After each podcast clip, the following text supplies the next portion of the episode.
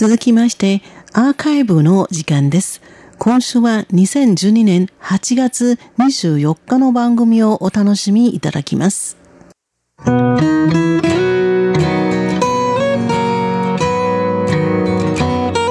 リスナーの皆様、文化の台湾の時間です。この番組では、台湾の文化を様々な角度からご紹介します。ご案内は、白真意です。我可以很放心的把自己交给你，安全感留给别人去找。日本では昔から夏には決まって怪談話や怪談映画が欠かせませんし、テーマパークではお化け屋敷が多くの人を引きつけますよね。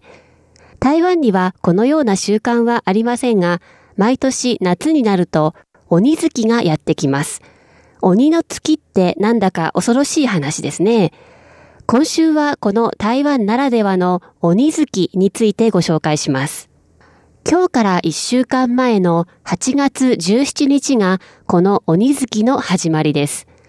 8月17日は暦の上では旧暦の7月1日にあたります。そうです。この旧暦の7月が鬼月なんです。漢字では赤鬼、青鬼の鬼に7月、8月の月、つまり月と書いて中国語では鬼月と言い、台湾では大変重視されている月なんです。今週から2週に分けてこの鬼月についてご紹介します。今週は鬼月の由来と鬼月に気をつけなければならないことをご紹介します。この鬼月とは一体何なんでしょうか？台湾では鬼月がやってくると、鬼の門と書く、あの世とこの世をつないでいる扉が開いて、あの世からいろいろな魂が戻ってくると言われています。そして、旧暦の7月15日には、この門が最も大きく開き、7月の最終日にはそれが閉じられるんです。ここでちょっと気をつけなければならないのは、台湾で言う、鬼。漢字は鬼と書きますが、日本で言うあの鬼とはイメージが違うことです。台湾で言う鬼は幽霊とか魂の意味なんです。ですので、この鬼月はあの世の幽霊たちがこの世にやってきて人間と共存する1ヶ月間となるわけです。それでは一体何の魂が戻ってくるんでしょうか？ご先祖様の霊魂はもちろんです。そのためご馳走を用意してご先祖様をお迎えします。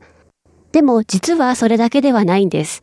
地獄を含むすべての門が開きますので、ご先祖様の霊魂と一緒に悪い霊もこの世にやってきます。悪い霊というのは自殺した人の霊や無念な死を遂げた霊、あるいは無縁仏などです。台湾の民間の言い伝えでは、幽霊が身代わりを見つければ、来世へ生まれ変わることができます。そうでない場合、常にさまよって生まれ変わることができないんです。そこで悪い幽霊たちは自分が生まれ変わるために人間を霊界に連れ込もうと、この1ヶ月間いろいろと悪さをするのです。では、なぜあの世の門が7月に開くという説が生まれたんでしょうか？これは台湾最大の宗教、道教と関係があります。道教では旧暦7月15日は、天と地と水のうち、地、つまり地獄を司る時間大帝の誕生日です。この時間大帝の誕生日祝いという意味合いを恩赦として旧暦7月の1ヶ月間だけ地獄の門が開かれると信じられています。時間大帝の字は地主の字、警察官の官、そして大きいに帝王の帝、つまり帝と書きます。鬼月には様々な霊魂がこの世をさまよっていることから、基本的にはこの1ヶ月間、言動を慎んだ方がいいと言われています。つまり、この1ヶ月、大きなことから小さなことまで、特におめでたいことがそうですが、やらない方がいいということなんです。例えば、大きなことで言うと、この時期に家や車といった大きな買い物をしないこと、これは家に霊が忍び込んだり、車の事故が起こりやすいからです。それから霊がついてくるので、引っ越しや旅行は避けること。また、水の霊に引きずり込まれて命を落とすから、海やプールに泳ぎに行ったり、水があるところに近づいたりしないこと。それから夜遊びや夜の外出も避けた方がいいと言われています。幽霊は夜に出没するからです。そして幽霊のお嫁さんをもらってしまう可能性があることから結婚も避けます。そして事業を始めるといった新しいことも極力避けます。そしてなんと驚くことに出産もこの時期を避ける人がいるんですよ。台湾の女性の中には、鬼月に幽霊の子供を産まないようにするため、帝王切開で早めに出産する人もいるそうです。そういうわけで、この鬼月の時期の台湾は、不動産の価格も多少下がり、結婚式場を借りる費用、飛行機代なども多少下がります。本当は買い物をするなら今がチャンスなんですけど、惜しいですね。鬼月のタブーはそれだけではありません。その他、小さなことで言うと、実に色々あります。例えば、徹夜をしないこと。これは夜中に人気が弱まり、逆に霊の気が一番強まるため、悪さをされやすいからです。そして、足の毛を抜かないこと。これは、一本の足の毛で三つの霊を管理していると言われており、足の毛が多い人ほど霊が寄りつかないとされているからなんです。となると、この間、脱毛はできないことになりますね。それから、やたらと肩や頭を叩かないこと。これは、人は頭と両肩から合わせて3つの火が出ていて、頭や肩を叩くとその火が消えてしまい、霊に取り憑かれやすくなるからです。それから夜中に衣類を干さないこと。これは乾く前の水分が残った衣服には霊が取り付きやすく、それを着ると霊が乗り移るからだそうです。あとは、むやみに壁に寄りかからないこと。これは、霊は冷たい壁で休むのが好きなので取り憑かれやすいからです。それから、スリッパなどの先をベッドに向けないこと。これは、霊は靴の先が向いている方向をたどって人を探し、人と一緒に寝たがるからだそうです。これかなり怖いですね。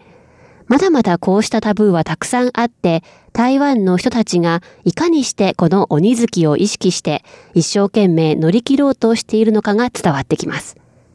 最近ある人材紹介会社の鬼月での残業実態調査では、幽霊が怖いので、鬼月とされる旧暦7月には残業をしないと答えた人は、回答者全体の20%だったそうです。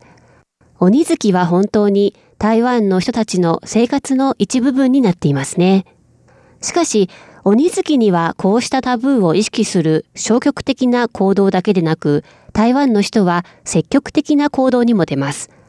あの世の門が開くと同時に死者の魂を迎え、慰めたり、鬼月の平安無事を祈って、廟など全国各地で日本の裏本のようなものが行われます。幽霊が悪さをしないように、人々はお供え物やご馳走を用意して、パイパイします。パイパイとは、お祈りや供養の意味で、漢字では、拝むという字の手辺を、手という字に変えた字。これを2回繰り返します。最も盛大なものは台湾北部の港町キールンの中元祭りで時間大帝の誕生日である7月15日に行われます。来週の文化の台湾はちょうど旧暦の7月15日です。来週は鬼月での台湾のお祭り文化や鬼月でのイベントについて詳しくご紹介したいと思います。ぜひ来週もお聞きください。